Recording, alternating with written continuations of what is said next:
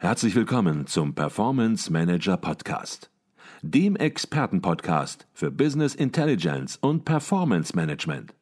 Inspirationen, Know-how und Impulse für Controller und CFOs, die noch erfolgreicher sein wollen. Ihr heutiger Gastgeber Peter Blum.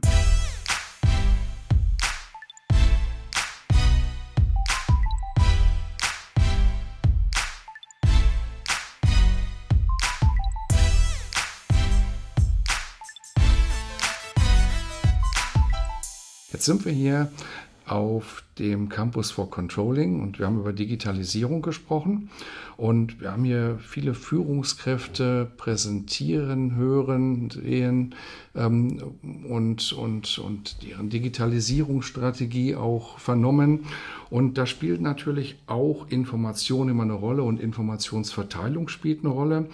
Und ja, auch Hardware in Form von Smartphones oder äh, anderen Devices kam heute hier auch vor auf dem Kongress. Ähm, jetzt kann man natürlich auch sagen, wer heute in leitender Position arbeitet, der kann heute bestens versorgt werden mit allen Informationen, auch Steuerungsinformationen, die er braucht, um sein Geschäft, seinen Verantwortungsbereich eben noch besser zu steuern. Und gibt natürlich wahrscheinlich hier auf diesem Kongress sogar die Mehrheit, die sagen würde, dass die Vorteile so einer Schaltzentrale in gewisser Weise alle Nachteile, die man ansprechen kann und kritisch auch ansprechen kann, bei weitem überwiegen. Was würden Sie denen antworten? Puh, das ist so ein bisschen die Frage, wie man es macht wahrscheinlich. Ja. Ähm, also das Erste, was wir merken, ist, dass wir in den Unternehmen, und das war auch eigentlich so ein, zentral in meinem Vortrag, der gar nicht so sehr mit Handy sich beschäftigt hat, mhm. ähm, dass wir in den Unternehmen äh, sehr insuläre IT-Systeme haben und mit Hilfe von Sachbearbeitern, Mittelmanagement, Sekretärinnen, Praktikanten Daten von einem System zum anderen schieben. Ich schicke Ihnen das Excel dann gleich nochmal zu und mhm. dann kann man das, aber in Wirklichkeit sind das Geschäftsprozesse und die könnten eigentlich voll digital laufen. Mhm. Und was wir natürlich merken, ist an beiden Enden laufen die Geschäftsprozesse digital. Also äh, also der Mensch sitzt in der Mitte und makelt quasi oder schiebt Daten von A nach B. Mhm. Jetzt haben wir Moore's Law auf beiden Enden, verdoppelt sich äh, alle zwei Jahre die Rechenleistung. Mhm. Äh, und, und die Transaktionsgeschwindigkeit, der Mensch sitzt in der Mitte und bei dem verdoppelt sich gar nichts. Mhm. Das heißt, da kann man quasi warten drauf, dass die irgendwo ähm, äh, in, in die Wand fahren. Ähm, was man, glaube ich, merken wird, ist, dass es dass die Idee, die Frage ist nicht mehr, wie viel Informationen kann ich Ihnen bereitstellen, weil ich kann alle Informationen bereitstellen. Mhm. Alle Informationen der Welt kann ich bereitstellen. Sondern die Frage ist, wie kann ich möglichst viele Informationen von Ihnen fernhalten? Weil Sie, Sie sind ja Mensch, Sie sind ja beschränkt in Ihrer geistigen Aufnahmefähigkeit und da kann man nicht unendlich viel. Also das ist, ähm, das ist ein bisschen wie beim Geheimdienst. It's on a need-to-know-basis. Ich darf mhm. Ihnen nur die Informationen zukommen lassen, die für Ihre unmittelbare ähm, äh, Mission notwendig sind und alles andere muss ich von ihnen fernhalten. So. Mhm. Wenn Sie jetzt anfangen, Dashboards zu bauen, dann ist nicht die Frage, wie viel Informationen kriege ich in das Dashboard, sondern die Frage ist, wie minimal kann ich das Dashboard machen, äh, dass Sie, ähm, äh, wie minimal kann ich das Dashboard machen, dass Sie äh, da noch einen Überblick irgendwie drin haben. Mhm. Ähm, und da im Übrigen auch äh, gehört auch eine, sagen wir so, eine zeitliche Komponente. Also äh, es macht im Grunde genommen keinen Sinn, ein Dashboard in Realtime laufen zu lassen, weil die Wahrheit ist, wenn mir das, also das elektronische Display, da zeigt mir Mensch einen Zustand an, als den ich Mensch jetzt etwas äh, handeln muss in meiner Organisation, dann handelt es sich da um Tage, Wochen, im Zweifelsfall um zwei Jahre. Da brauche ich nicht die Informationen im Sekundentakt und sitze jetzt wie ein Äffchen davor und sagt, es geht rauf, es geht runter, es geht rauf, es geht runter. Das ist völlig zweckfrei. Das ist, das ist Rauschen, das ist nicht das Signal. Mhm. Ähm, sondern, äh, und, und da muss man jetzt sauber auseinanderhalten, wenn Sie natürlich jetzt voll digitale Prozesse haben, ohne Mensch. Das machen Sie in Echtzeit. Aber wenn Sie irgendwie im Management ein Reporting-Tool zur Verfügung stellen, dann reicht es eigentlich, das Ganze mit einer Geschwindigkeit zu machen, mit der das Management überhaupt antworten kann. Mhm. Okay, ich glaube, da waren gerade ganz spannende Gedanken drin. Und ja, viele mögen sich auch ertappt haben, gerade auch bei der Gestaltung von Dashboards oder von Performance-Management-Systemen, die gerade auch in Richtung Realtime manchmal denken. Ist das überhaupt nötig? Ist das überhaupt nötig, wenn hier nicht Systeme überperformt und letzten Endes mit den Informationen, die daraus generiert werden, gar nichts mehr gemacht? Und das führt uns im Grunde genommen natürlich auch dann zu Ihrem Buchtitel, das Buch, das Sie geschrieben haben, das Ergebnis Ihrer Studie lautet digitaler Burnout. Burnout im Grunde genommen durch zu viel Information, durch zu viel Kommunikation. Jetzt muss man natürlich fairerweise sagen, das ist eine umstrittene These. Können wir auch gleich nochmal drüber sprechen, wie das medizinisch äh, gesehen werden kann. Ähm, Burnout ist natürlich kein Wort, was man so leicht verwendet. Das ist eine Krankheit. Und ich glaube, es gibt auch Menschen, die schneller einen Burnout bekommen können, sage ich mal ein wenig laienhaft, ähm, als andere Menschen. Ich beispielsweise bin sicherlich sehr digital vernetzt, habe sehr viele Informationen, alle möglichen Devices, bin aber so würde ich mich einschätzen, Lichtjahre entfernt von einem Burnout. Und bei anderen passiert das schneller, dass sie irgendwo das Gefühl eines Burnouts, einer Erschöpfung, wie auch immer, empfinden. Wer ist aus Ihrer Sicht besonders gefährdet, wenn Sie von digitalen Burnout sprechen? Also die Wahrheit ist, ist, das muss man vielleicht kurz ausholen, wie kommt so ein Buchtitel zustande? Ja. Und äh, das ist relativ simpel. Da meldet sich ein Verlag bei Ihnen und sagt, Sie schreiben Folgendes vorne drauf. Das klingt alarmistisch genug, damit verkaufen wir Bücher. Ja. Ähm, wenn Sie in das Buch reingucken, sehen Sie, dass das viel differenzierter und viel weniger alarmistisch ist, als der Titel irgendwie ähm, äh, vermuten ließe. Ähm, was wir also wir haben so ein bisschen den Mythos, es gäbe so etwas wie über Resilienz, wird viel gesprochen im Unternehmenskontext. Ähm, da herrscht so ein bisschen der Mythos quasi, also der, einer sei resilienter als der andere. Mhm. Äh, also Resilienz hat man. Ähm, das ist aber natürlich Unsinn, weil am Ende vom Tag sind wir alles Menschen und die Frage ist viel eher äh, gegeben unserer beschränkten Möglichkeiten, die wir als Mensch haben, welche Strategien haben Sie im Umgang mit den eigenen geistigen Ressourcen?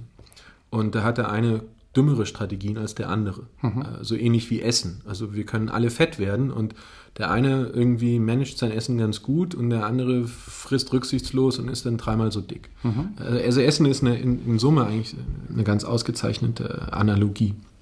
Die Frage ist quasi, und das ist im Übrigen auch, also selbst wenn es sowas gäbe, ist ja eigentlich ziemlich uninteressant. Dann sage ich, der ist resilient, der ist nicht, kann ich nichts machen. Also wenn ich nichts machen kann, dann brauche ich auch die Informationen nicht. Sondern die Frage ist wirklich äh, quasi, welche Kulturtechniken, äh, welche Selbstmanagementtechniken brauchen wir, um in dieser äh, Fülle von viel zu viel Informationen uns auf das zu beschränken, was wir als Mensch überhaupt verdauen können. Mhm. Und damit äh, quasi einen, nachhaltig mit unseren geistigen Ressourcen umzugehen. Mhm. Okay, also das heißt, die, es ist nicht nur eine Frage der Einstellung, vielleicht auch eine Frage der Einstellung des Mindset, aber auch gewisse ja, Mechanismen, wie gehe ich mit diesen ganzen Informationen um, wie verarbeite ich die, welche Eigenorganisation entwickle mhm. ich da und ja, letzten Endes, Sie hatten eben von der Etikette gesprochen, wahrscheinlich gibt es ja auch noch gar keine ja, etablierten Grundmuster. Im Grunde genommen, jeder entwickelt es gerade für sich selbst mhm. und dann ist es bei dem einen halt äh,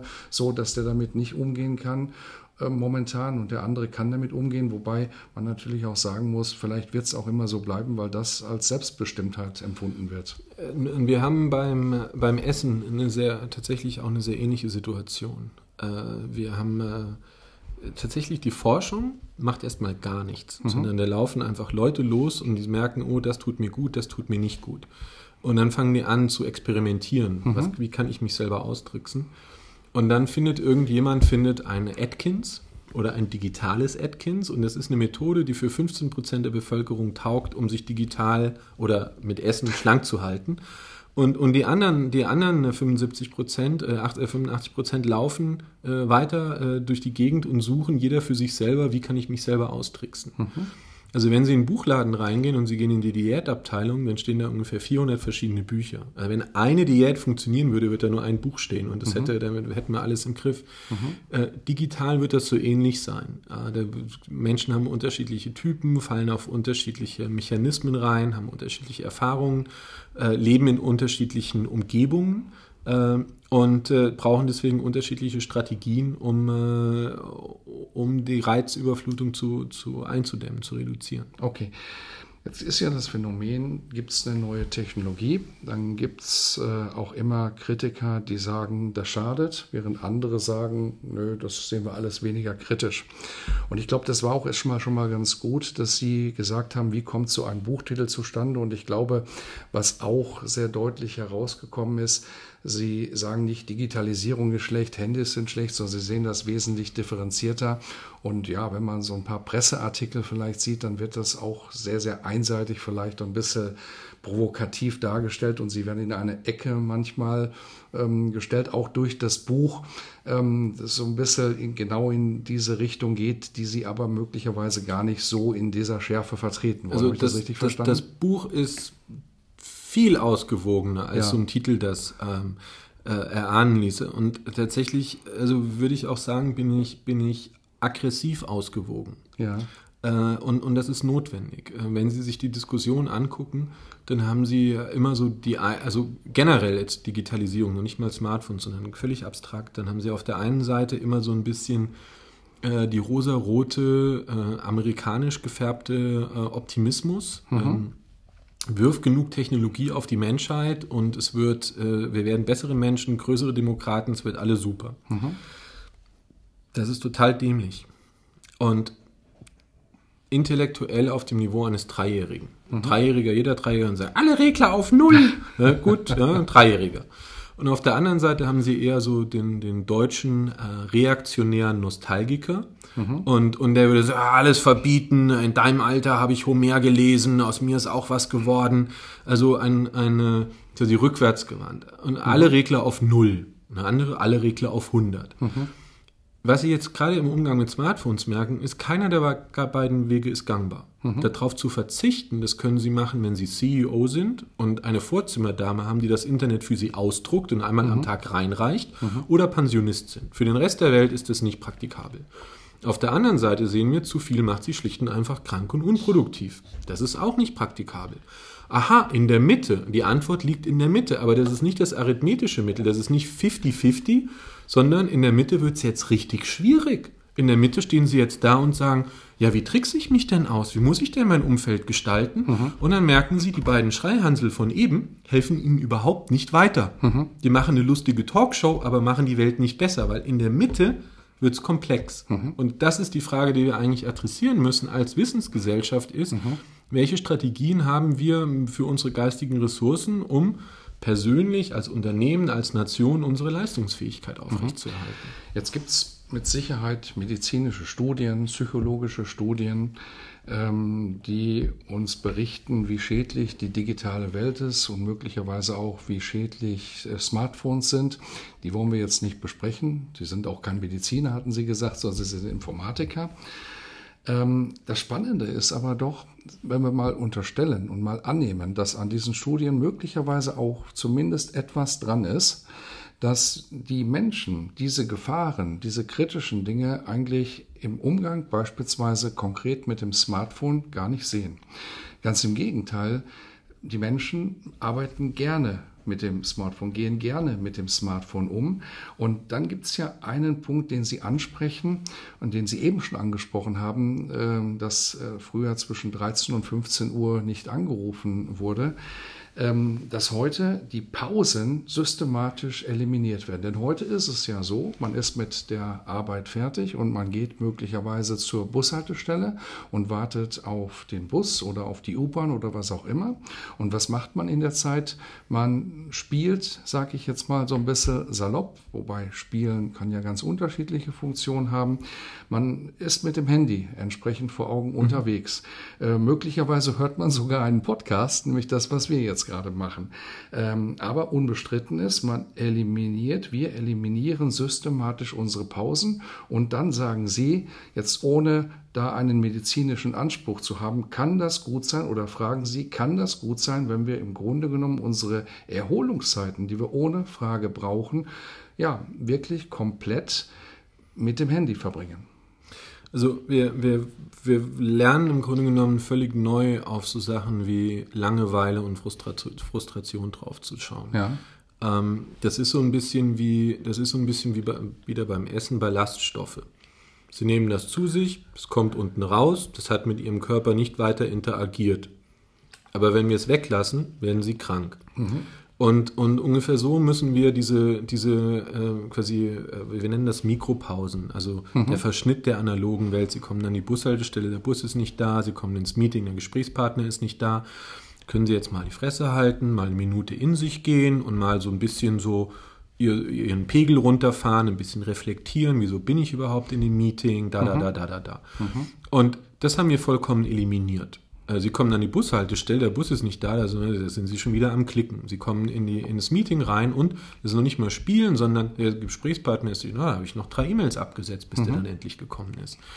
Und dann stellt sich raus, diese kleinen Pausen, das ist nicht die, nicht die Stunde Mittagspause, sondern diese ganz kleinen Pausen, die haben wir eigentlich gebraucht. Mhm. Und interessanterweise führen wir die dann künstlich zu. Also wenn sie es sich schaffen, einen Burner zu erarbeiten, dann landen die irgendwo am Chiemsee oder irgendwo. Eine, dann macht man achtsamkeitsbasierte Therapien. Und das ist immer so eigentlich die Methode der Wahl für Stressreduktion und, und äh, Depressionsnachsorge oder Vorsorge. Ähm, dass, äh, dass man sagt, mehrfach am Tag klingelt jetzt die Glocke der Achtsamkeit mhm. und jetzt mal eine Minute legen sie alles hin, machen mal nichts, wohlwollende Passivität, reflektieren jetzt ein bisschen und jetzt ist die Minute vorbei, jetzt können sie auch wieder weitermachen. Und, okay. und was wir merken, das ist wie ein Vitamin, das war da, jetzt ist es weg und jetzt müssen wir es künstlich wieder hinzufügen. Mhm. Okay, Sie sagen das so ein bisschen mit einem Zwinkern im Auge und äh, Lächeln im Mundwinkel. Nicht, weil Sie es nicht ernst meinen, sondern ja, weil es im Grunde genommen eine ziemlich schizophrene Situation ist. Auf der einen Seite gehen wir sehr unbewusst mit uns um und auf der anderen Seite müssen wir dann wieder ja eben bewusst diese Dinge am Chiemsee, die Sie angesprochen haben, ja bewusst wieder erlernen an der Stelle.